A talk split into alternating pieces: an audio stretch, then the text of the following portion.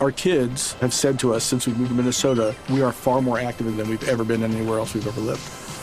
Moving to Minnesota opened up a lot of doors for us. Just this overall sense of community, the values that, you know, Minnesotans have. It's a real accepting, loving community, especially with two young kids. See what makes Minnesota the star of the North. New residents share why they love calling it home at exploreminnesota.com slash live.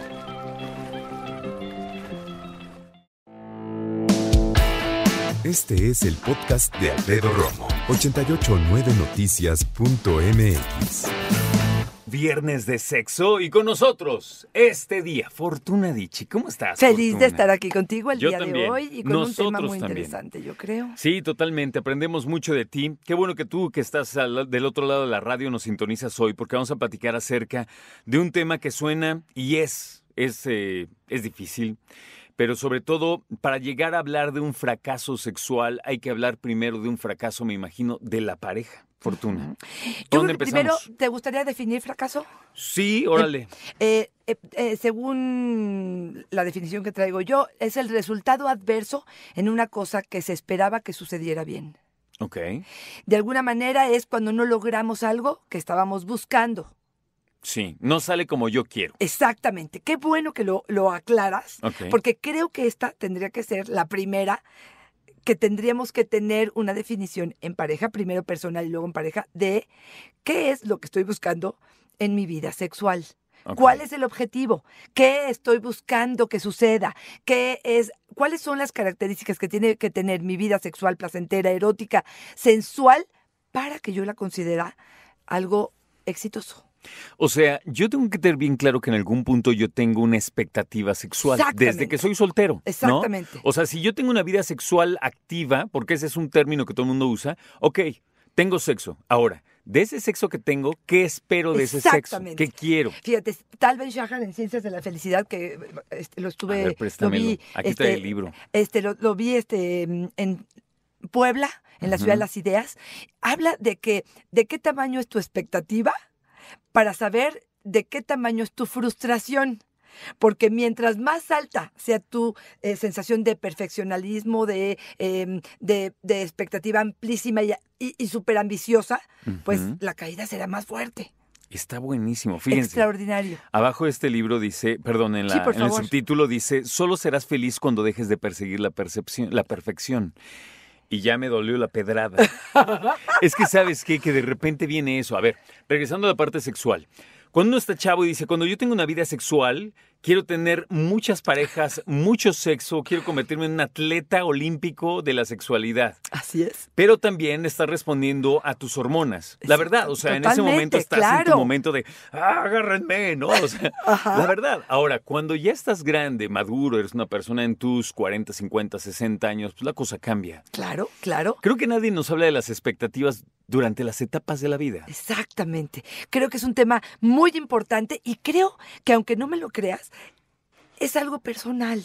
Claro. Porque yo puedo a mis 50 haberme divorciado o quedarme viudo y tener una nueva pareja que me estimula tanto que tengo más actividad y más frecuencia y más em, eh, experiencia erótica que lo tuve a los 18 que tenía probablemente una mayor capacidad física para lograr una erección más otra, más otra, más otra. Pero aquí eh, eh, creo que el fracaso tendrá que ver con definir, definir de forma personal qué quiero, qué se me antoja, hacia dónde voy y qué sería tener un fracaso. Por ejemplo, si yo estoy esperando una faena, Sí, este, do- dos sí. o tres eh, erecciones en una noche y tengo dos o tengo una o no tengo ninguna, pues probablemente para mí eso es un fracaso. Probablemente será una eyaculación precoz, que son las dos em, menciones más masculina que tengo con respecto al Más fracaso. comunes, sí. Exactamente. Y en el caso de las mujeres es probablemente no logré una lubricación, no logré un orgasmo, no logré conquistarlo, eh, probablemente tenía ganas y mis insinuaciones no fueron tan claras.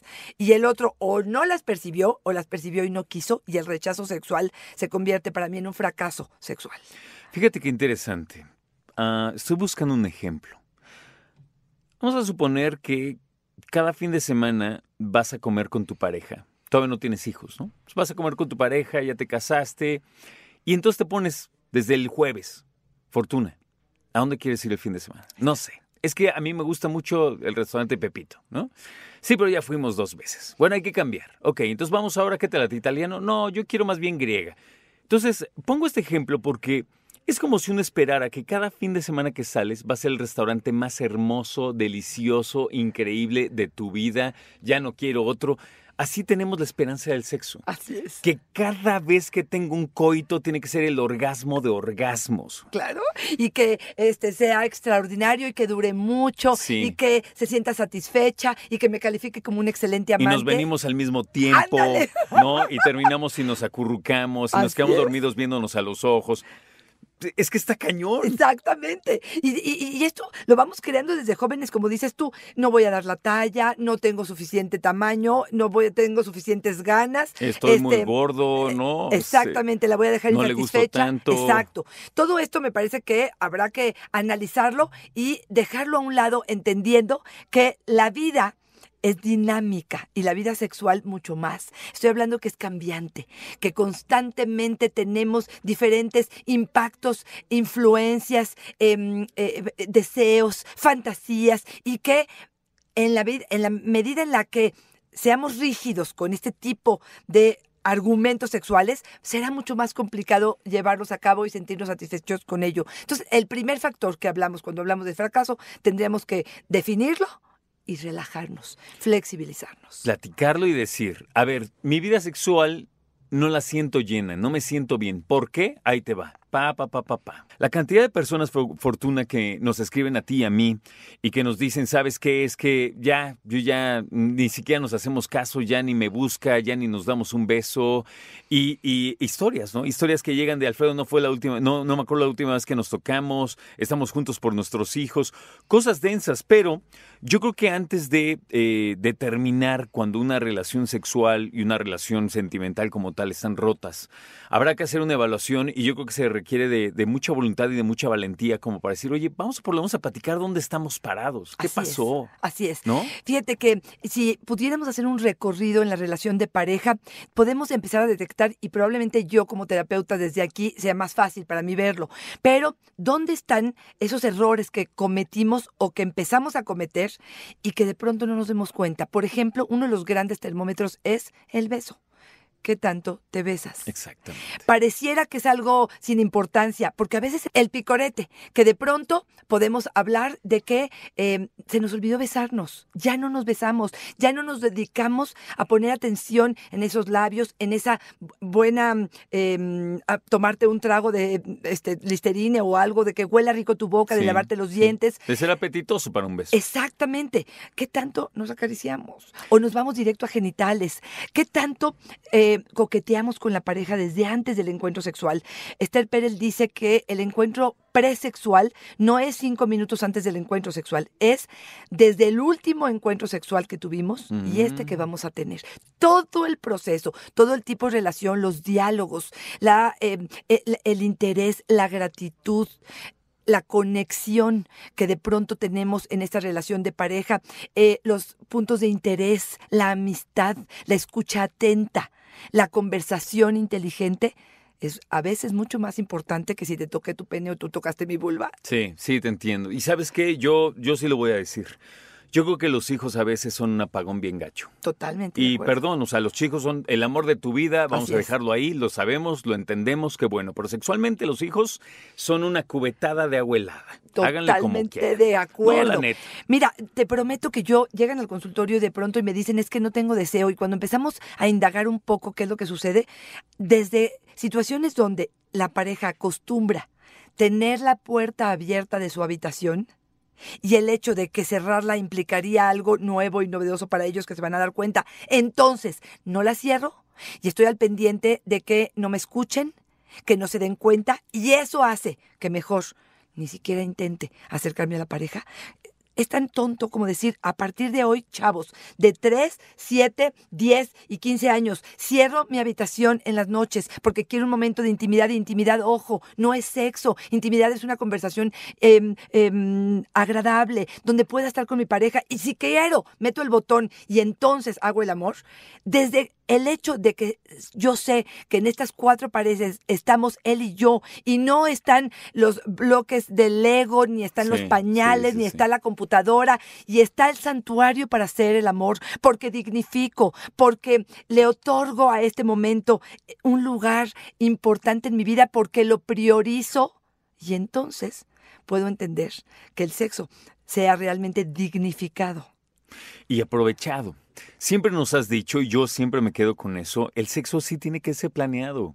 Si tenemos que ponernos de acuerdo para irnos a una cena con nuestros amigos, como por qué no vamos a agendar nuestro encuentro íntimo. Es que se cree que es espontáneo, Claro. porque si nos educaron, pero no es cierto. No, es que es espontáneo, fíjate. a los 18. Yo exacto, Claro. yo regreso a las edades, claro.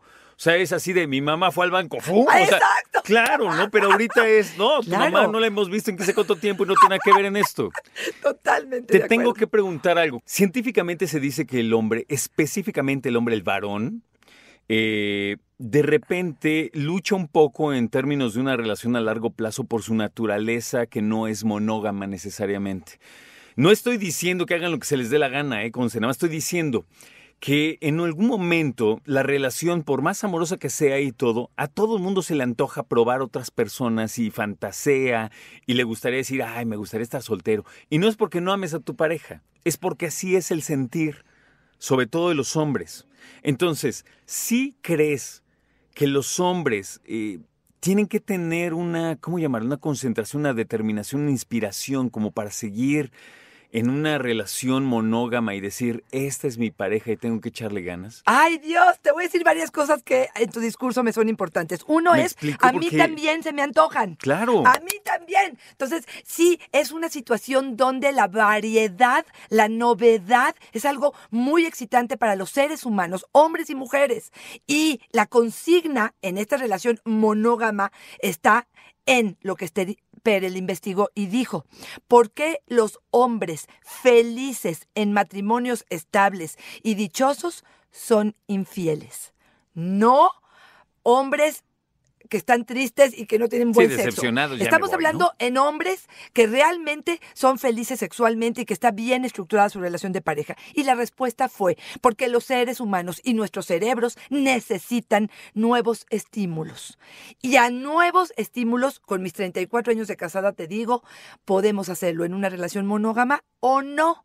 No estamos necesitando otras pieles y otros olores, estamos necesitando nuevas experiencias. Y para ello somos expertos con nuestra creatividad los seres humanos. Y es decir, hoy te ofrezco el nuevo sillón eh, que ofrecen los moteles que se llama el potro del amor y mañana te ofrezco un gel nuevo que calienta la zona porque es de marihuana o no es de marihuana y es de lo que tú quieras. Y pasado te ofrezco el hecho de que lo hagamos en algún lugar a lo mejor público y atrevido y pasado me voy y te ofrezco una penetración anal cuando esto es demasiado atrevido para nosotros y nunca lo hemos intentado y después y entonces estoy en constante Innovación. innovación y estoy en constante conquista de tu cerebro en cuanto a la atracción, la sensualidad, el erotismo y el placer. Fíjense lo que dijo Fortuna de tu cerebro. De repente todo el mundo dice, no, a mí que me cautiven el pene. No, no, no, o sea, ¿sí o no? Es que así pensamos. Totalmente de ¿No? acuerdo, Así, totalmente. ¿Qué parte te gustaría? El pene. No, espérate, mi amor. que- eh, que- pero, ¿qué zona? El pene. O sea, tranquilo. De repente te das cuenta que eh, muchas personas en su, en su primera etapa de relación, cuando es nueva, cuando son novios, se acaban de conocer, no importa la edad que tengan, siempre es muy entusiasta, siempre es muy arrebatada, ¿no? Porque es novedoso. Y ahorita platicábamos con Fortuna acerca de la novedad y la importancia que tiene la novedad. Atacar al cerebro, decías Fortuna, con la novedad. No importa que tengamos toda la vida de conocernos, si yo estimulo tu cerebro, si te cambio la jugada, si te tomo de otra manera, si te escribo de otra manera, todo va a ser buenísimo. Yo creo que sí, es aventura, es sorpresa. Porque fíjate, este, Esther Perel dice, ¿cuál es la diferencia entre el amor y la pasión? El amor es lo familiar, lo seguro, lo estable, lo conocido. La pasión es la novedad, es la aventura, es la sorpresa, es eh, lo escondido. ¿Cómo integro esto, este amor y pasión, en una misma relación después de 15 años de casados? Eso, pu- pudiendo ofrecer esta oportunidad de descubrir mundos nuevos y cosas nuevas con la misma pareja, pero este, descubriendo cómo conquistar de unas formas muy diferentes y muy extrañas que pudieran ser eh, eh, favoritas para reconstruir y estar constantemente en esta parte importante de la pareja. Pero fíjate qué interesante. Cuando hablamos acerca de novedades y todo, muchas parejas dan este salto, y no es que esté mal, ¿eh? pero dan este salto de. Vamos a una tienda de cosas porno y de cosas de juguetes sexuales. Van, ok, ¿cuál quieres? No, pues esto. Pero no, no interiorizan primero. Exacto. Hay veces que, como dicen los estadounidenses, back to basics. O sea, vámonos a lo básico. ¿Dónde Excelente. estás? Como decías, vamos a darnos unos besos que nos llenen, vamos a fajar bien, Exacto, con exacto. calma. Ya se me antojó, a nomás de, de que lo estás planteando. De veras. Es que sí, porque si no lo haces así, entonces no entiendes que, como decíamos al principio del programa, quieres el mejor orgasmo de buenas a primeras en cinco minutos, dale. Espérate, no, dale, vas. O sea, está cañón. ¿Y de dónde sacas el material? Yo les digo, eh, eh, la gente que entrena para maratones está dos y tres y cuatro horas y cuida su alimentación y está Claro. cuidándose. Le están dedicando para tener un buen resultado. ¿Cuánto tiempo le estás dedicando en prioridad a tu pareja? En conquista, en seducción, en detalles y de verdad, de verdad, en imaginación y en creatividad para el sexo. Pues ese será el resultado que tienes en la cama, mi rey. ¿Cuántas veces has puesto en práctica lo que muchas veces nos ha dicho eh, Fortuna en términos de ejercicio para tu pelvis, los ejercicios de Kegel Exacto, se llaman, ¿verdad? ajá, ajá. Este, o cuando estás tú, amigo, a punto de eyacular, ya vas a venir, cuando aprietas también tu pelvis como para evitar esa Exacto. situación. ¿Cuántas veces lo has probado? Claro, claro. ¿No? Y- ahora que hablas de la eyaculación, sí me gustaría mencionar cuando hablamos de fracaso sexual que el gran amigo del fracaso es la ansiedad, tanto en hombres como en mujeres. Mira. Nos resecan, nos hacen que tengamos la eyaculación precoz o controlar demasiado la eyaculación y no poder eyacular o la disfunción eréctil. Y de verdad, de verdad, la ansiedad es el enemigo mayor del placer sexual y es algo que tenemos que relajar. ¿Y cómo? Justamente bajando un poco las expectativas, dejando la perfección a un lado, tolerando más el fracaso en vez de controlarlo. Relajarnos y decir, mira, sí, hoy no salió, pero tengo todavía mi dedo, mi lengua, mi, mi, mi, mi dildo y espera tantito porque en dos o tres horas o mañana o pasado o en tres días, prepárate porque estoy preparando la, el- la gran noche de tu vida. Y si yo no lubriqué suficiente, pues aquí tenemos el gel y no, y no pasa nada. Y no estamos calificándonos como los mejores amantes. Y no tiene que ser cada encuentro sexual el pico más alto de... Espérame, a lo mejor esta vez hubo conexión, a lo mejor nos divertimos nada más porque nos caímos de la cama y en lugar de claro, sentir como, claro. ay, qué brutos somos, no, espérame, pues nos caímos y nos reímos y, y se te torció el pene y bueno, no sé qué tanta risa va a dar eso, pero... No creo que mucho. pero, pero de alguna manera jugar con ello, ¿no? ¿Sabes qué estoy pensando? Que hay muchas personas que no hablan en el momento del acto. No es que tengan que hablar. A lo que voy es cuando dices eh, precisamente el- del condicionamiento y de la ansiedad. Es que cuando una mujer está tratando de, de estar presente y de, de involucrarse en la relación, el hombre dice, ¿ya acabaste? ¿Cómo vas? ¿Sí? ¿Estás sintiendo rico? Entonces, no está mal, pero ¿cómo lo preguntas? ¿En qué momento lo ¿En qué lo- preguntas? claro. Yo no sé si te pasa. A mí me choca que me espanten o un bostezo Claro. o un estornudo. Me choca. No puedo con que alguien me lo espante. Supongo que estás hablando del sexo, Claro. del, Entonces, a lo que voy es, sí. Claro. Si yo me siento mal porque no puedo estornudar, alguien me hace burla, ahora imagínate cuando estoy a punto de tener una eyaculación. Totalmente. O sea, de si acuerdo. dices, sácate de aquí, por no decir otra cosa, ¿no? Totalmente de acuerdo. Y la verdad es que, eh, sobre todo las mujeres, nos espantamos bien fácil de las cosas y es algo que nos cuesta mucho trabajo. Y fíjate que uno de los últimos puntos para cerrar este tema que me parece importante es, a partir de un fracaso bien trabajado, viene una gran enseñanza. Así es que utilicemos estos fracasos para aprender qué es lo que tenemos que hacer bien para que el resultado sea diferente la próxima vez. Y no se quiebren a la primera, la verdad. Exactamente, pues no somos seres perfectos. Exacto, sí. Y la verdad es que no es nada más cambiar de pareja. No cambias tú, no importa cuántas claro, parejas tengas, la claro, verdad. totalmente Querida. Fortuna, Muchísimas gracias y bienvenida siempre. Recuerden que arroba Fortuna Dichi es mi Twitter, Fortuna Dichi Sexóloga es mi Facebook y me encuentran en eh, Dichosa Sexualidad en iHeartRadio, un podcast que habla de pareja y sexualidad. Oigan, en serio, escuchen Dichosa Sexualidad, que está reventando, reventando, se los digo, la cantidad de personas que escuchan ese podcast, incluido yo. Escucha a Alfredo Romo donde quieras. Cuando quieras. El podcast de Alfredo Romo en 889noticias.mx.